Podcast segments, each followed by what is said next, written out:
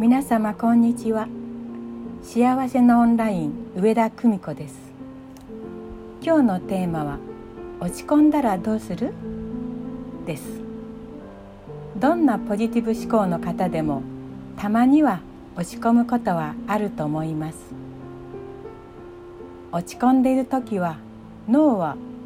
気分は幸せではありませんね。脳を幸せ気分にすれば落ち込んだ気分は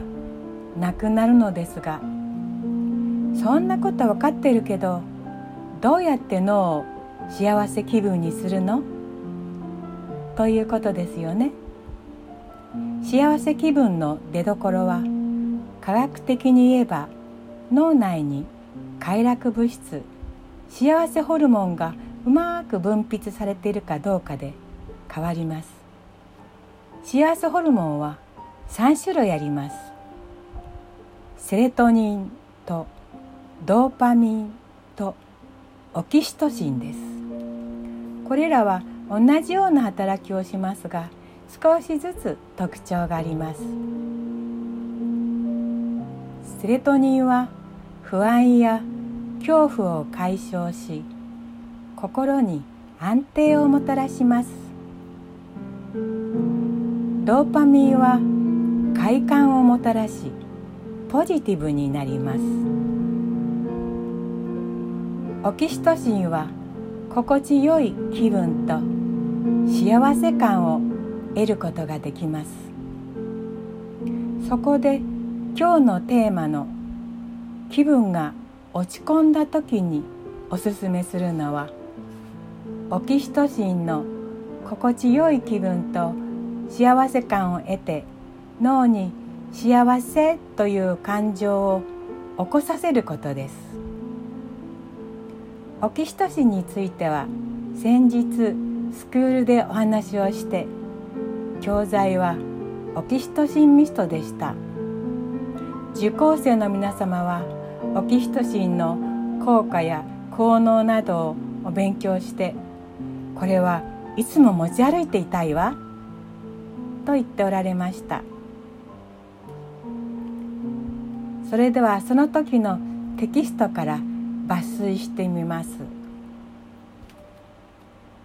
アロマテラピーで幸せホルモンを出す。アロマテラピーの精油の香りを嗅ぐと香りの情報は電気信号になって大脳の中の大脳変影系に行きそして自律神経や内分泌系免疫系をコントロールする視床下部の脳下垂体に伝わります。視床下部では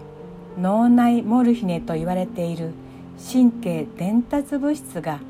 分泌されますが精油の香りは幸せホルモンと言われるセートニンやオキシトシンの放出も増やしてくれるということが分かっています。近年化粧品会社の研究でアロマ精油の香りを嗅ぐことでオキシトシンの分泌を促進させることが明らかになってきました。ローズネロリなどの天然精油を含む香りは香りを女性に嗅いでもらい効果を検討しました。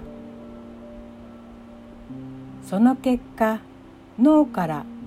オキシトシンと呼ばれるホルモンが分泌されることを発見しました。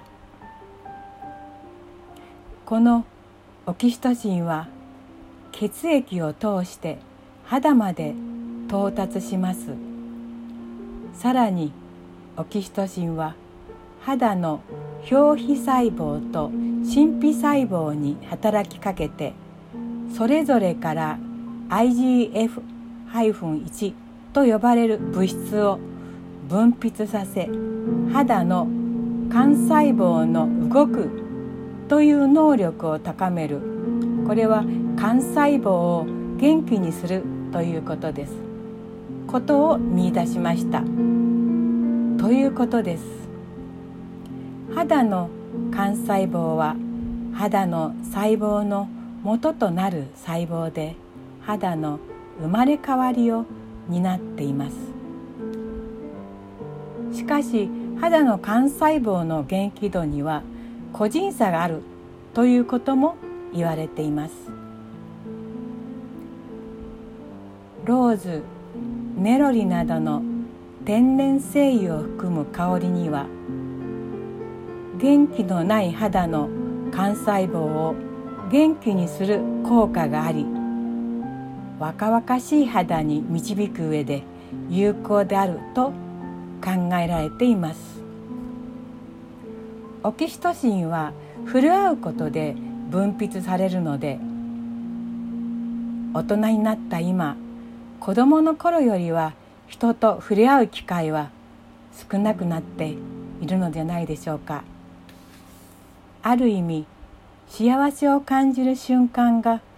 少なくなったとも言えるかもしれません。体内にしっかりオキシトシンが分泌されると副交感神経が安定し自律神経のバランスが整います。自律神経は精神的ストレス胃腸の働き免疫などと心と体のつながりにさまざまな影響を与えることから日々乱れないように整えることが大切と言われています。オキシトシンミストでオキシトシンをしっかり分泌させ自律神経のバランスを整えていくのもいいですね。また肌に触れるという行為のアロママッサージはまさにオキシトシンの分泌を促すことなのですね。オキシトシンオイルローズネロリでのマッサージは